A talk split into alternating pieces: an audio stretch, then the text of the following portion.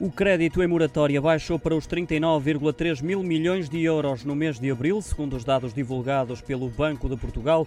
Este valor corresponde a menos 3,6 mil milhões de euros do que o registado no mês de março. Explica a entidade que esta redução resultou do eh, decréscimo tanto dos empréstimos em moratória concedidos a particulares como dos concedidos a sociedades não financeiras, que diminuíram 2 mil milhões e 1,4 mil milhões de euros, respectivamente. Por outro lado, o crescimento dos empréstimos em moratória concedidos a particulares deve-se, na sua maioria, aos empréstimos com a finalidade habitação, que verificaram uma diminuição de 1,6 mil milhões, refletindo sobretudo o término da moratória privada, indica o Banco de Portugal. Desde março de 2020, que o valor dos empréstimos em moratórias não ficava abaixo dos 40 mil milhões de euros.